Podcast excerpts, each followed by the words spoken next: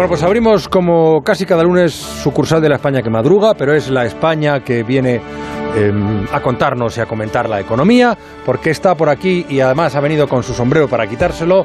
Marta García Ayer, hola Marta, muy buenas noches. Muy buenas noches, me he quitado el sombrero. Sí, sí. Me reconocerás ante ti, he dicho, me quito el sombrero. Sí, ante todos los compañeros también. Bueno, para que no les pareciera mal hubiera... Gracias, querida, por estar aquí. Hacía mucho tiempo que no venía Marta, aunque esto de la radio ya sabe usted que permite que uno esté en cualquier parte, en cualquier... donde haya un micrófono. Y el profesor Rodríguez Brown, muy buenas noches, profesor. Buenas noches a pesar del gobierno. Bueno, gracias también por, por estar aquí y en un instante nos vamos con algunos comentarios y con una presencia, porque va a estar también aquí en el programa la ministra de Transportes, que acaba de firmar un acuerdo muy importante histórico, ha calificado ella misma con la patronal de transporte, la CNTC, que mm, se ha pasado pues por ahí mismo el, el grupo de autónomos que ha convocado las movilizaciones en el sector del transporte, o sea que van a seguir esas movilizaciones porque consideran este grupo convocante que son ellos que tienen que ser también interlocutores del propio eh, gobierno. Así que eh, con Carlos Rodríguez Brown, con Marta García Ayer y con Ignacio Rodríguez Burgos, que anda por aquí y en un ratito nos va a mm, servir su mirada cítrica, empezamos y con esa disposición que ellos siempre otorgan de calidad al producto, la brújula de la economía después de un poquito de compra. Cuidando tu boca cuidas de ti. Porque ¿hay algo más importante que tu salud? La vida se vive mejor si sonríes cada día. Yo voy al dentista. Es un mensaje del Consejo General de Dentistas de España con motivo del Día Mundial de la Salud Bucodental. Llegar puntual a cualquier sitio es fácil. Pagar menos por el seguro de tu moto es muy fácil. Vente a la mutua con tu seguro de moto y te bajamos su precio, sea cual sea. Llama al 91 555 5555. 91 555 5555. Mutueros, bienvenidos. Esto es muy fácil. Esto es la mutua. Condiciones en mutua.es. Soy una casa y los de dentro ya han dicho mil veces lo bien conectados que están con Lowy. ¡Qué bien conectados estamos con Lowy! Melona. Nueva tarifaza de Lowy. Mismo precio, triple velocidad. Fibra 300 megas y móvil por 29.95. Precio final. Corre a lowy.es o llama al 1456. Tu hogar, donde está todo lo que vale la pena proteger. Entonces ya está todo instalado, funcionando. Pues qué rápido. Sí, todo listo y funcionando. Tienes el panel, la app, las cámaras, los sensores y además el equipo tiene un sistema anti-inhibición para que no se pueda bloquear la conexión. Y tiene mantenimiento incluido de por vida, así que nada de sustos. Pero aparte del equipo, nosotros también estamos al otro lado por si hace falta. Si para ti es importante, Securitas Direct. Infórmate en el 945 45 45. Alquiler, acción de alquilar, negocio por el que se cede una cosa a una persona durante un tiempo a cambio de una rentabilidad. Seguro, adjetivo, es cierto, libre y exento de todo peligro o riesgo. Si piensas en alquilar, ya sabes, alquiler seguro. Infórmate en alquilerseguro.es. Alquiler seguro, protección a propietarios. ¡Vigor, Energisil Vigor. Energisil con maca contribuye a estimular el deseo sexual. Recuerda, energía masculina, Energisil Vigor. Paco, no tenemos para pagar los gastos del restaurante. ¿Qué hacemos? Mira, al de la tienda de enfrente, sus abogados de legalitas le aconsejaron acogerse a la ley de segunda oportunidad para aplazar sus deudas. Pues les llamamos para ver qué opciones tenemos, ¿no? Sí. Además, se puede pagar mes a mes. Adelántate a los problemas, hazte ya de legalitas. Y ahora por ser oyente de Onda Cero, y solo si contratas en el 900 661 ahórrate un mes el primer año.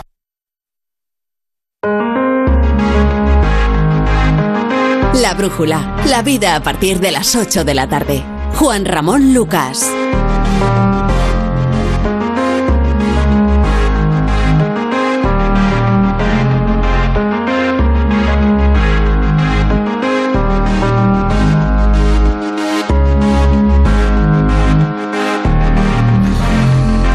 Diez minutos pasan de las nueve, las ocho en Canarias. Raquel Sánchez, ministra de Transportes. Buenas noches, ministra. Buenas noches.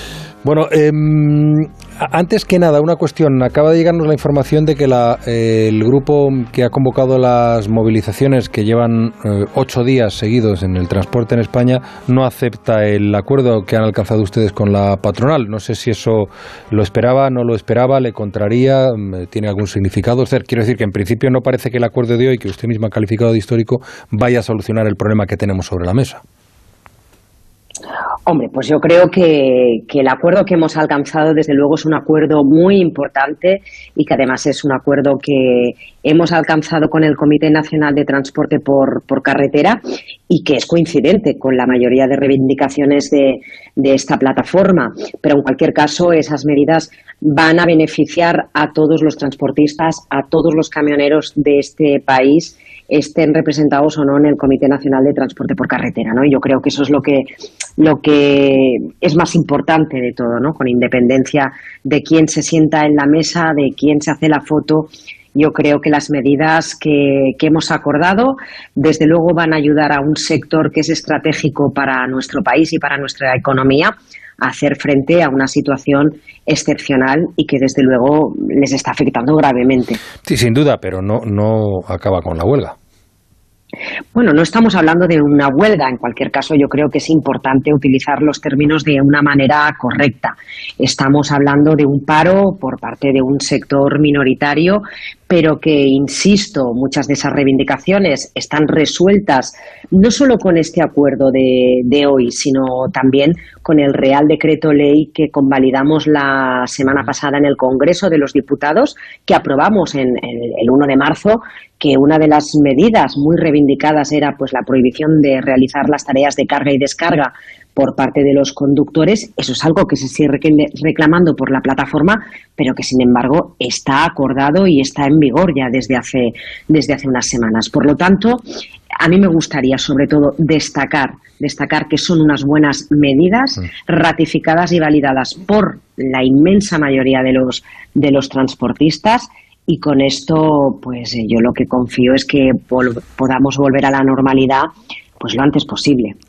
Bueno, eh, vamos a ver, eh, con respecto al acuerdo de hoy, han hablado ustedes de eh, 500 millones para bonificar el gasóleo profesional, y, y, si yo no lo he entendido, una eh, suerte de monitorización de los precios para ir eh, para, para, que no vayan perjudicando o grabando más a los propios transportistas. Eh, ¿Cómo se va a concretar? Ya sé que usted me va a decir que el viernes. Bueno, le he oído en la rueda de prensa, la he visto, ministra.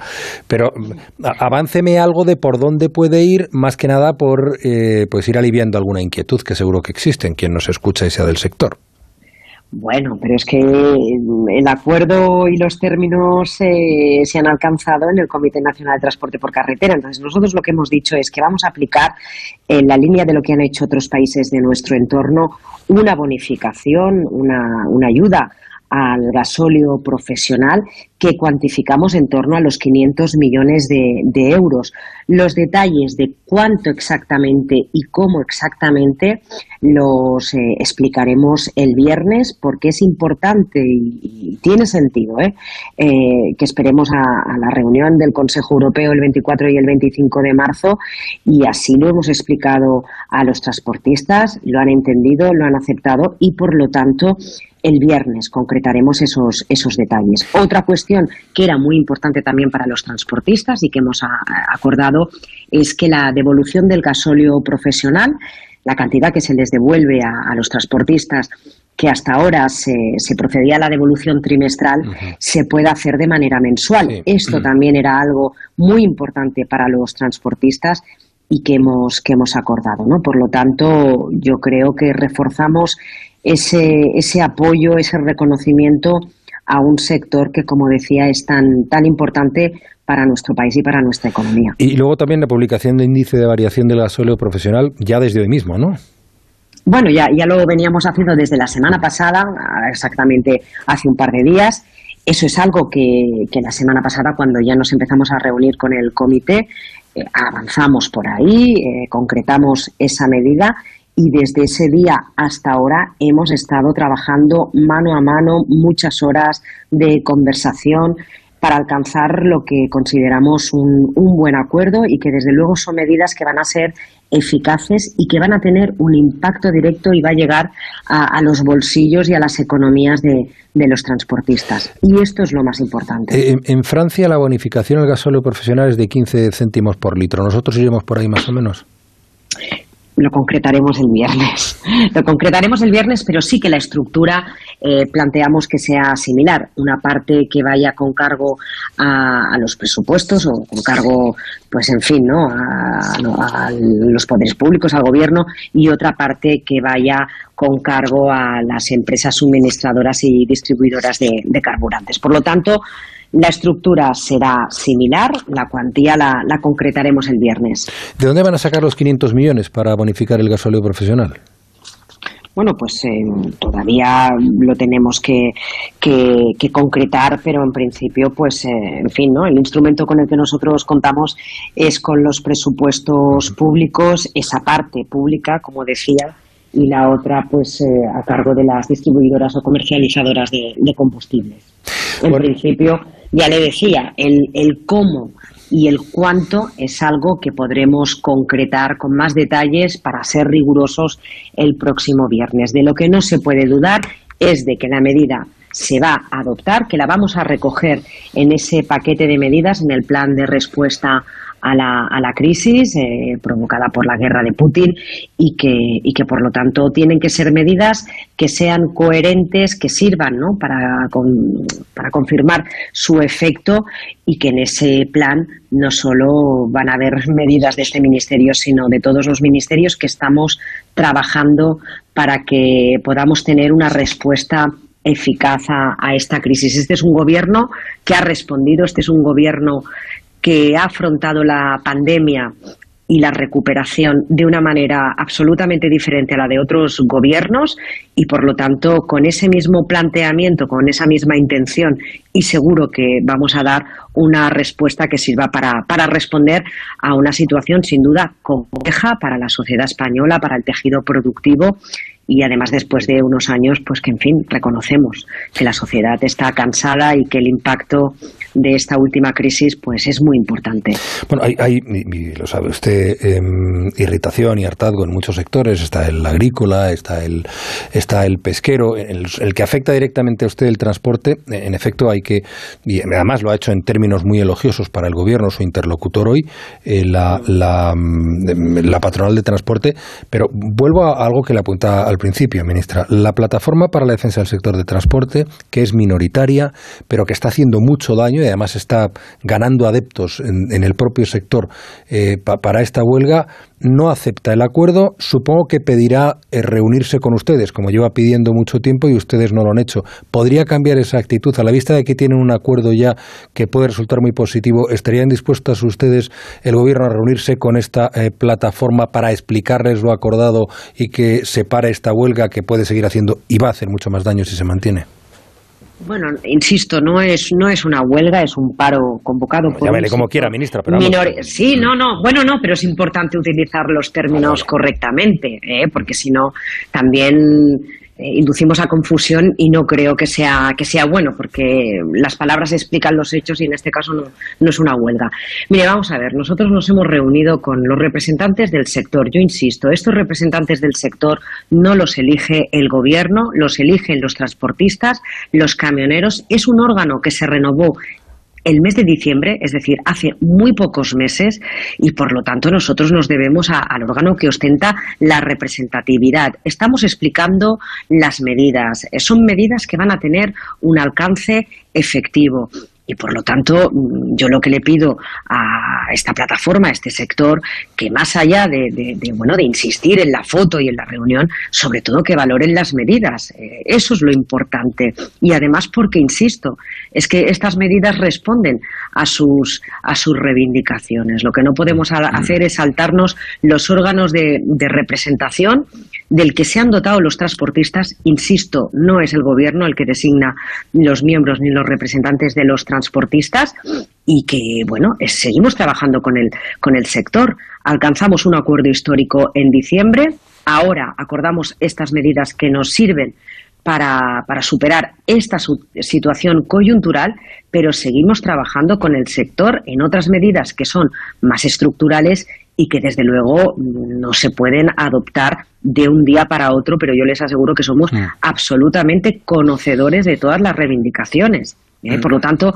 seriedad, rigor, pero sobre todo reconocer a aquellos que ostentan la representación. Mire que no es poca cosa.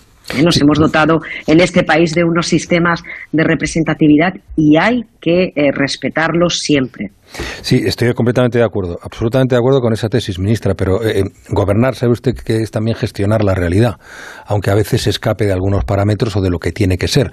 Y repito, es que tienen ustedes, tenemos todos, lo estamos padeciendo, pero en la, en la medida en que tienen ustedes la responsabilidad de la administración y las decisiones que pueden o acabar con situaciones así o, modificar o modificar esa realidad a la que nos ha llevado todo esto, es, verdad, insisto, mm, le doy la razón, pero es que a lo mejor hay que hacer algo, mm, algo más que eh, reunirse con la patronal mayoritaria y llegar a un acuerdo. Y, hay que atajar esta mm, reivindicación, insisto, es que nosotros también desde aquí pues dábamos eh, dábamos poca eh, planteábamos esta cuestión como algo que no plantearía o que no traería demasiados problemas, pero al final nos encontramos con que eh, esta gente está consiguiendo parar sectores económicos y hacer mucho daño. Entonces, algo hay que hacer y supongo que como gobierno ustedes tienen que preocuparse y, no se va a quedar usted en decir, bueno, no, como estos son minoritarios y nosotros tenemos un acuerdo con los mayoritarios, que sigan esta historia. No, lo creo.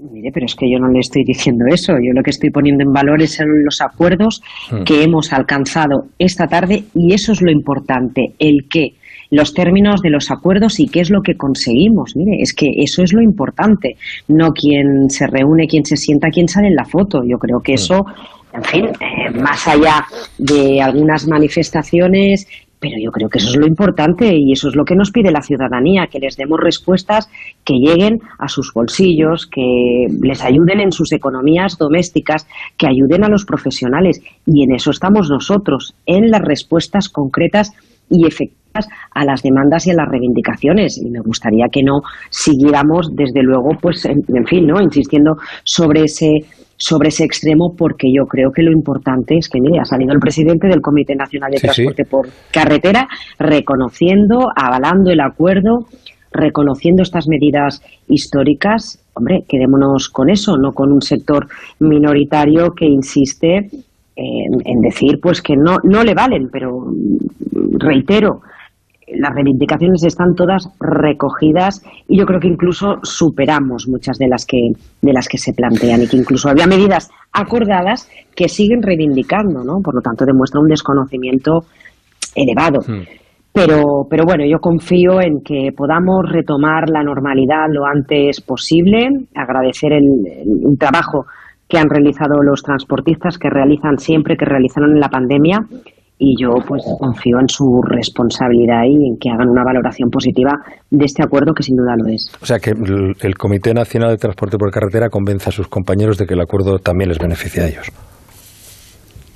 Por ejemplo. Es que, les es que les beneficia, es que les beneficia. Mire, yo ya no me voy a entrar en las relaciones que tiene el Comité Nacional de Transporte por Carretera con sus asociados o con el resto de transportistas. No, me corresponde a mí decir cómo, cómo hacen eso. Pero mire, es que es el órgano de representatividad, ¿no? Entonces, en fin, nosotros tenemos que hablar con ellos y sentarnos con ellos y acordar con ellos. Y además, me gustaría decir que no ha sido una negociación fácil, que ha sido una negociación dura, de muchos días, de muchas horas hablando y por eso que insisto en poner en valor este, este acuerdo, por favor, porque ha habido mucha gente que ha trabajado en hacerlo posible las vicepresidentas primera y la ministra de Hacienda también han formado parte de esta reunión eh, durante el día de hoy. me gustaría que fuéramos también en eso honestos y reconocer el valor que tiene este acuerdo porque lo tiene. Eh, sí, sin duda, lo demás así lo ha reconocido el propio presidente del comité. Eh, un par de cosas más, eh, ministra. Primero, sobre lo ocurrido hoy en Chamartín, en Madrid, que ha afectado al servicio de trenes de media, larga distancia y cercanías. ¿Qué es lo que ha pasado y cómo, cuál, cómo está la situación ahora? Bueno, lo que se ha producido esta mañana, bueno, pero también anticipamos unas horas antes de que se mm. produjera pues en fin, ¿no? la incidencia es un error en, bueno, pues en el sistema de, señalización, ¿no? Y por lo tanto eso comprometía el funcionamiento de, cercanías en, Chamartín. Eh, pero pasadas unas horas habíamos restablecido pues eh, casi el 90% del, del funcionamiento del servicio y por lo tanto mire ha sido una, avería que se ha producido. Nos hemos puesto en cuenta nos hemos puesto en contacto con los tecnólogos eh, para resolver la incidencia lo antes posible. Yo quiero pedir disculpas a todos los usuarios y usuarias de, que se han visto afectadas afectados por esta avería pero insistir que ha sido una avería que nos hemos puesto a solucionar pues con la máxima celeridad posible. Bien, eh, ministra, eh, solo una, cuestión más. Mi compañero eh, Ignacio Rodríguez Burgos, jefe de Información Económica de los Servicios Informativos, está aquí conmigo en la mesa y le gustaría plantearle una pregunta. No sé si tiene usted inconveniente. No, no, en absoluto. Pues muchas gracias, señora ministra. La primera pregunta, vamos, muy rápidamente, son unas cuestiones muy rápidas. La primera, una parte del coste lo pagarán las distribuidoras de hidrocarburos. Me gustaría saber si han hablado ustedes con las petroleras. La segunda es, ¿este acuerdo se va a extender a otros sectores profesionales, como por ejemplo el pesquero o el agrícola, los agricultores, eh, todo lo que se consiga en los camioneros? Y la tercera y muy rápida es, nos sorprende que haya un acuerdo maravilloso y, además muy profundo y muy trabajado, pero no se conocen los detalles eh, hasta después de la cumbre europea. ¿Esto significa que están esperando que la Unión Europea financie parte de este acuerdo? Mm, vamos a ver. Aquí eh, yo de decirle que los términos eh, y el alcance de verdad, y porque además nos hemos comprometido en avanzarlos al Comité Nacional de Transporte por Carretera mm, lo haremos el, el, viernes y por lo tanto en aras a ese compromiso que hemos mantenido con el comité los datos y los extremos los, los detallaremos el, el, próximo, el próximo viernes. En cuanto a, a la financiación de esa, de esa bonificación de entrada. Nosotros contamos, evidentemente, con, los presupuestos generales del, del Estado, eh, pero también es cierto que hemos dicho que todas estas medidas tienen que ser acordadas eh, en el marco ¿no? también de ese plan de respuesta a la crisis, que es importante esperar al Consejo Europeo del 24 y el 25 y, veremos, veremos si algunas de las propuestas son aceptadas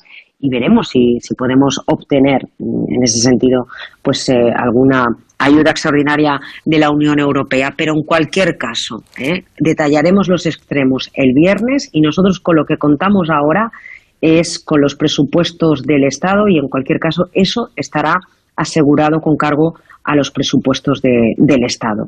Y haremos todas las gestiones que sean precisas para hacer efectiva esa ayuda en los términos que, que se acuerden el próximo viernes. Y en cuanto al... Exacto, si se podía hacer en otros sectores. Bueno, nosotros eh, evidentemente lo que hemos anunciado es eh, una medida que también, eh, analizada por la ministra de Hacienda, afecta al, al, gasóleo profesional. Y en este caso nosotros estamos hablando del alcance que tendrá esta medida en el sector del, transporte de, mercancías por, carretera pero insisto, mm, todas las medidas que se apliquen al conjunto de los sectores se anunciarán el próximo 29 de, marzo. ¿eh? Por lo tanto, a mí me gustaría hoy que nos centráramos en estas, perdón, en estas medidas que son muy, muy importantes, pero en el resto de medidas que, que incorporará ese plan de respuesta las conoceremos en los próximos días. Bien, Raquel Sánchez, ministra de Transportes, muchísimas gracias por su presencia y su tiempo esta noche en, en La Brújula. Irá, atenderemos, estaremos atentos a, a, lo que se pueda anunciar el viernes con respecto al sector y los, el resto de medidas que se anuncien por parte del Gobierno el día 29. Gracias, ministra, y muy buenas noches. Muchas gracias a vosotros. Buenas noches. La Brújula. Juan Ramón Lucas. ¿Te gustaría cocinar como un chef tres estrellas Michelin? Los hornos y placas de Dietrich te garantizan unos resultados excepcionales gracias a su cocción a baja temperatura, al vapor y a sus recetas automáticas. Hasta el 26 de marzo en el corte inglés tienes un 15% en hornos y placas de Dietrich. Con las ventajas de los tecnoprecios. De Dietrich, expertos en cocción desde 1684. En tienda web y app del corte inglés. Si eres autónomo y tu vehículo es tu herramienta de trabajo, Línea Directa se ocupa de todo. Tendrás vehículo de sustitución de forma inmediata en caso de avería. Y además, si contratas tu seguro ahora, te regala un cheque de carburante gratis. ¡Gratis! Llama ya al 917-700-700. Consulta condiciones en lineadirecta.com. A ver esa foto, decir patata. ¡Hijolusa! Es que decir patata es decir hijolusa. Valde Picones, la huerta de Doña Rogelia, la granja de José Luis, patatas premium o patatas baby pat para microondas. Todas ellas de gran calidad. Patatas hijolusa. El reto de comer bien cada día. En la Fundación A3 Media acercamos a niños y jóvenes el valor de la comunicación, acompañándolos en su desarrollo para que aprendan a comprender y gestionar correctamente la información que los rodea. Fundación A3 Media. Hagamos juntos una sociedad más crítica y libre.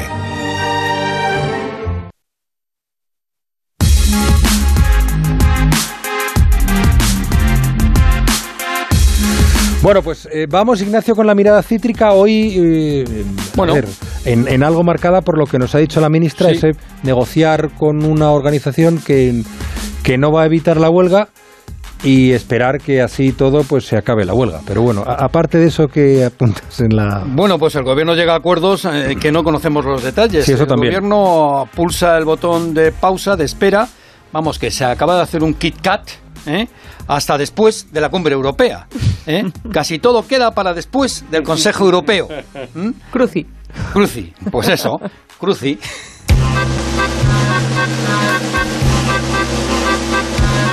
Bueno, eh, vamos también con otra cuestión que es muy preocupante, que es la energética, ¿no? Hombre. Porque todo está unido y todo está relacionado. El gas es altamente inflamable, poluble, lo vemos continuamente en la política energética del Ejecutivo, que es confusa e inestable.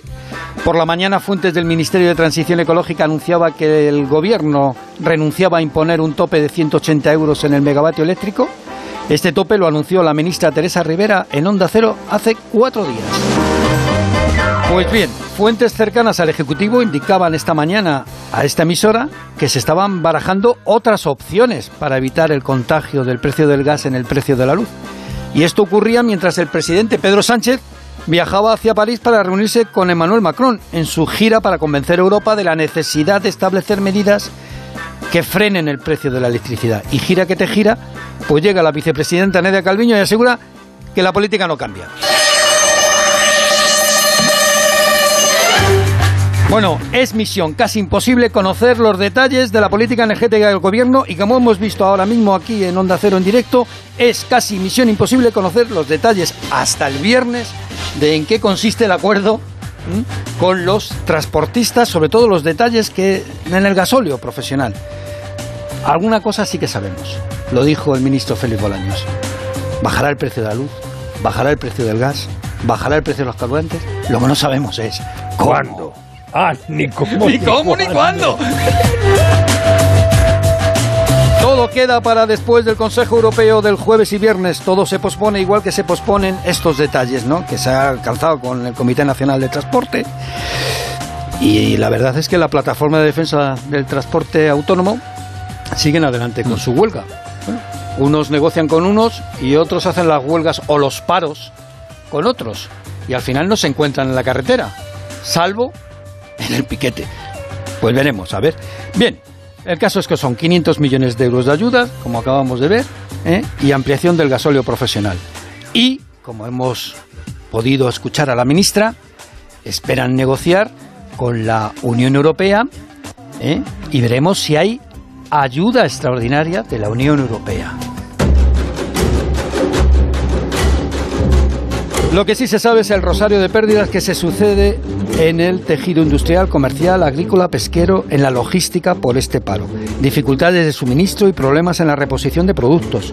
Los empresarios no entienden por qué se retrasa la aprobación de medidas que se están tomando en otros países. Tú hablabas de Francia, pero también en Portugal, en Polonia, en Italia. Y lo que dicen los empresarios, no entendemos por qué eh, tenemos que esperar al Consejo Europeo. Bueno, después nos lo explicará Antonio Garamendi, que también Sí, se lo pregunta, ¿no? El caso, Juanra, es que la guerra en Ucrania y la huelga de los camioneros ha provocado, fijaros en este dato, ha provocado un aumento de las compras, un 23% en la compra de alimentación en la última semana. Han aumentado las compras un 23%, hasta el punto de que, bueno, hemos visto lineales que se había acabado, por ejemplo, la leche u otros productos, la harina, tal, por miedo al desabastecimiento. Y encima, en los mercados internacionales se agudizan las tensiones pues en minerales básicos como el níquel, como el aluminio, como el paladio y también en el petróleo, que vuelve otra vez, ha encontrado otra vez la senda del encarecimiento. Ha subido un 6% hoy, ya está por encima de los 114 dólares.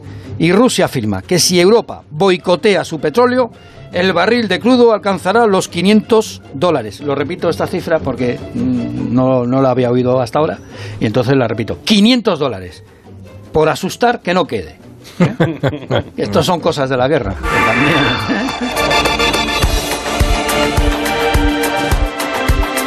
Bueno, gracias Ignacio. Ahora, mm, ahora vamos, eh, Marta García y el Carlos Rodríguez Brown con algunos comentarios sobre todo esto que hemos escuchado, la cuestión del transporte, el diálogo con la ministra, lo que decía Ignacio, pero tenemos una conexión en directo pendiente eh, y es con eh, la reunión, es día de reuniones, entre el gobierno y los agentes sociales para intentar evitar que la guerra en Ucrania tenga más efectos de los que está teniendo, que no son pocos. Esta mañana la reunión era con las comunidades autónomas, por la tarde es ya con la patronal y los sindicatos, muy pendiente de cómo va a ser ese que avanzó el presidente del gobierno, Plan Nacional de Respuesta a la Guerra. Y dentro de ese plan, el llamado Pacto de Rentas. Caridad García, buenas noches. Buenas noches. Comparecen en este momento los líderes sindicales de comisiones sobre las UGT. Intentamos averiguar algún detalle sobre ese plan de respuesta a la guerra, pero no está siendo fácil. Eh, Juan, más de dos horas de reunión esta noche aquí en el Ministerio de Economía. Recordamos, decías tú, con empresarios y sindicatos.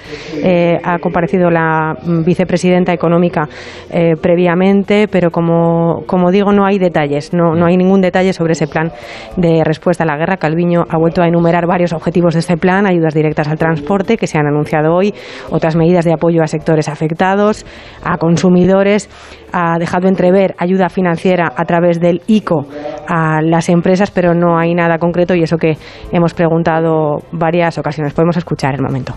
Estamos precisamente trabajando en las distintas opciones para poder tener eh, el mayor impacto. Eh, estamos, eh, como le decía, en cada uno de los objetivos viendo cuáles son las medidas más eficaces para lograr el objetivo en última instancia y valorando cuáles son las medidas que pueden tener una mayor eficacia y, una mayor, en este caso, impacto desde el punto de vista de la estabilidad financiera. Es lo que hemos hecho desde el principio de la pandemia y en los próximos días vamos a trabajar en esta línea. Los sindicatos están explicando en este momento que durante toda la semana van a intentar seguir negociando con el Gobierno este plan.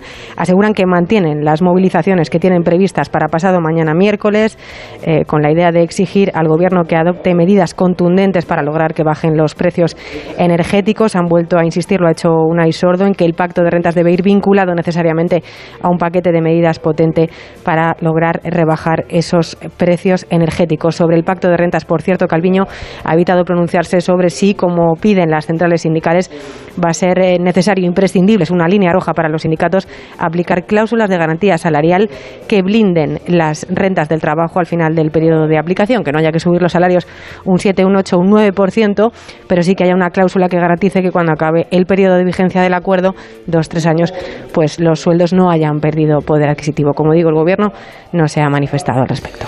Gracias, eh, Caría García, con la asistencia de Raúl Espínola, llevando la cosa del sonido. Bueno, vamos a ver, eh, profesor Rodríguez Brown, Marta García ayer, explicadme vosotros que sois gente curtida en esto de la economía, eh, mucho más sagaz que un servidor y conocedora de los entresijos del poder. Eh, Eso somos nosotros. Lo lleváis observando mucho tiempo, yo os escucho todas las mañanas y estoy seguro. Eh, em, ¿Por qué este empeño del gobierno en no decir lo que está preparando cuando seguramente la economía, que es tan sensible, se vería más tranquilizada si supiera que a medio plazo o a corto plazo ya, aunque sea entrar en abril, como ha hecho el gobierno francés, eh, eh, se van a adoptar decisiones concretas y cómo afectan? Porque esos cálculos creo que siempre pueden ser positivos. ¿Por qué? Porque quiere ganar tiempo, por un lado. ¿Para qué? Y para marear la perdiz, ah, Es que es muy importante marear la perdiz. Estamos hablando aquí de un, de un problema realmente grave y, urgente, que, profesor. Y, muy urgente y que este gobierno, como los demás, ¿eh? como los demás, intenta torear de la, con el objetivo más importante de todos es que no le echen la culpa, claro, este, este es el asunto. Entonces que aparezca él como la, la institución que resuelve la cuestión de la energía.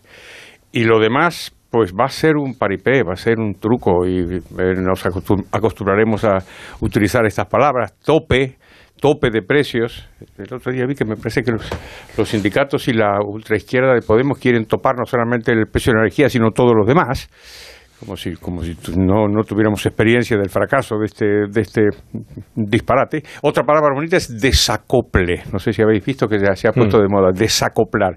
Cuando hablan de desacoplar el precio del gas, parece como si nadie lo fuera a pagar. Pero suena mejor en inglés. no es así. Profesor. Sí, suena mejor en inglés. sonará, pero aquí se usa mucho desacoplar, transmite la imagen de que tú no lo vas a pagar. Y claro que lo vas a pagar. Lo que pasa es que lo pueden quitar del precio de la luz y lo vas a pagar mediante impuestos, picarón, que te veo, Lucas, mirándome.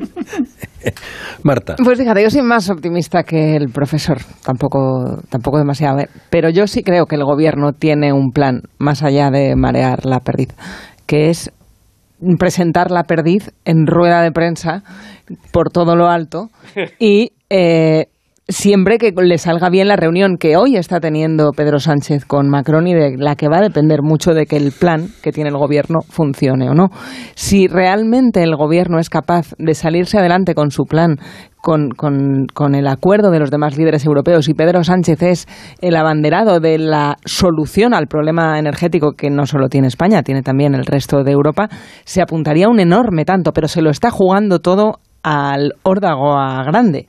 Y aquí tenemos muchos sectores que están jugando a la chica y que necesitan una solución más pequeña, más inmediata y más urgente. Y se lo está jugando es un todo estratégico, a que si sale bien será si sale bien sale muy bien, pero si sale mal está perdiendo un tiempo precioso. Y hemos visto en la entrevista a la ministra lo enormemente difícil de explicar. Es algo con tan poco sentido como lo que han presentado, porque estamos viendo que el gobierno acelera un acuerdo, un plan de ayudas que considera histórico y estratégico de 500 millones por unos paros, acordaos de no decir huelgas, sino paros, por unos paros que ha convocado una plataforma que no es con la que se ha reunido. Y entonces ni siquiera le convence esta solución, porque están diciendo los pequeños, eh, las pequeñas empresas, que es un sector muy atomizado, el del transporte, y los autónomos, que son empresarios pequeñísimos, empresarios que tienen a lo mejor un camión o dos a lo sumo, cuyos intereses no son los mismos que los de las grandes empresas del transporte, digamos, que, que tienen muchos empleados a su cargo. Hablamos de personas que tienen una flota mínima y consideran que estas ayudas van a beneficiar a aquellos sectores más amplios y están en un vacío de representatividad que es verdad que no es culpa del gobierno, es algo que el sector del transporte tendría que solucionar consigo mismo, pero es un sector que ha cambiado mucho en su redimensionamiento, que tiene unos problemas que no tienen otros sectores del transporte en otros países, por ejemplo en Alemania son muchas las empresas grandes y pocas los autónomos y mm. micropymes en el transporte. También allí el transporte por mercancías es mucho más importante que aquí. Y aquí tenemos unas empresas muy capilarizadas que creen que les, que les van a dar gato por liebre con este acuerdo, beneficiando a las grandes. Entonces los paros no tienen pinta de parar y no sé yo si lo que salga de Bruselas les va a convencer. Yo creo que van a tener que terminar hablando con esta plataforma. Porque mira, hay un oyente que lanza una pregunta al aire que me parece muy inteligente y que es una pena que no se me haya ocurrido en la entrevista con la ministra. Ah. Dice, ¿qué representatividad tenía el jubilado del tema bancario? Claro. No, y ahora. Ninguna. Esta, esta empresa, la, la, esta, esta plataforma mm, de las pymes y de los autónomos del sector de transporte, ya estaba activa en 2008 y ya planteó un órdago al gobierno de entonces, que era el de Zapatero, y fue la que llevó los paros más hasta el final. Y entonces, y esto no es un dato menor, no había Telegram ni WhatsApp tan extendido como ahora en los grupos de movilización. Es decir, que no hace falta estar inscrito en, un, en una plataforma en, empresarial o en un sindicato para sumarte a las movilizaciones con las, con las herramientas que tenemos ahora que pueden ayudar a la gente a movilizarse muy rápidamente. Y ya digo, ya consiguieron paralizar el país hace 13, 14 años y no existía Telegram. Oye, quiero proponer a los oyentes y a vosotros también, antes de irnos a las canciones económicas con el profesor, que ya está aquí con los instrumentos preparados, eh, que hablábamos hace un momento de la reunión, la palabra tú, en Marta, de la reunión de Pedro Sánchez con Macron, esta tarde con el primer ministro Monami belga. le ha llamado Macron. Bueno, es que son, son tres amis. que se abrazan. Sí, sí, sí, se tocan, se tocan mucho cuando se saludan, hay un buen rollo. Muy ahí. español y muy francés. ¿eh? Sí, sí. No, es que esto con los nórdicos no puedes hacerlo. No, desde, desde luego que no. Pero en fin, eh, lo que no aparece ya por ningún lado, eh, y eso lo comentaba Ignacio antes, es esa propuesta de poner un tope al precio de la energía. Esos 180 euros el megavatio hora que anunció la ministra Teresa Rivera en Onda Cero. Lo vemos con Patricia Gijón. Gijón. Buenas noches. El noches, gobierno no se pone de acuerdo y muestra sus contradicciones a la hora de articular las medidas para frenar el rally energético. El Ministerio de Transición Ecológica desistía esta misma mañana en su intención de limitar el megavatio hora a 180 euros, una medida que avanzaba la semana pasada la propia Teresa Rivera. Hoy decían que se está trabajando en otras opciones que permitan aunar una mayor unanimidad en la Unión Europea. Horas después era la ministra de Economía, Nadia Calviño, la que volvía a la idea inicial.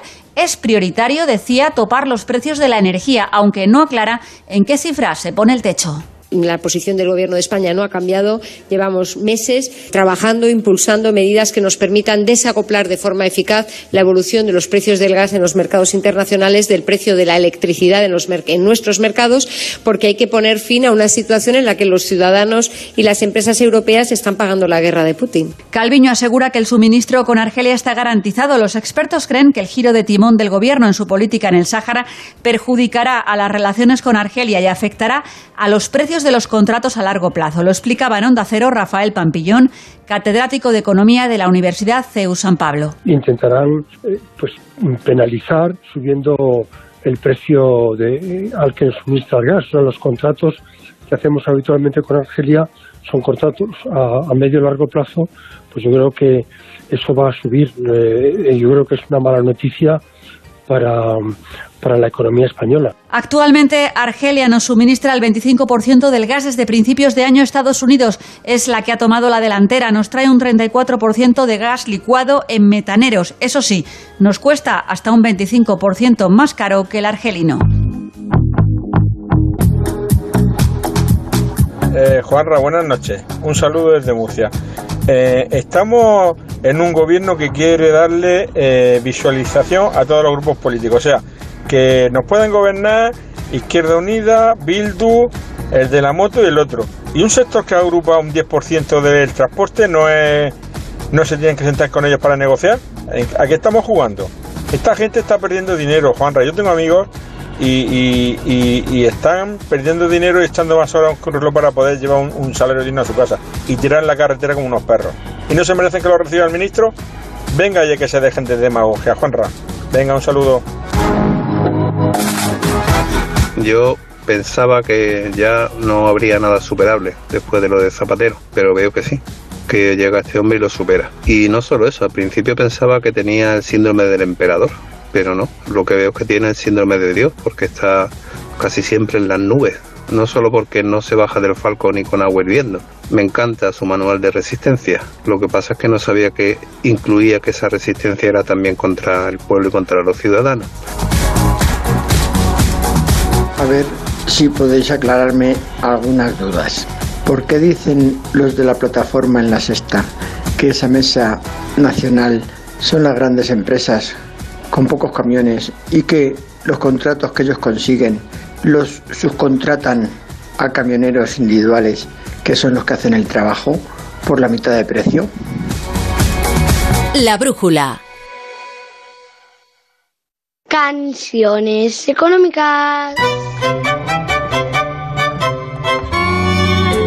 Canciones económicas. Pues hoy, queridos amigos, hoy como me gusta la canción.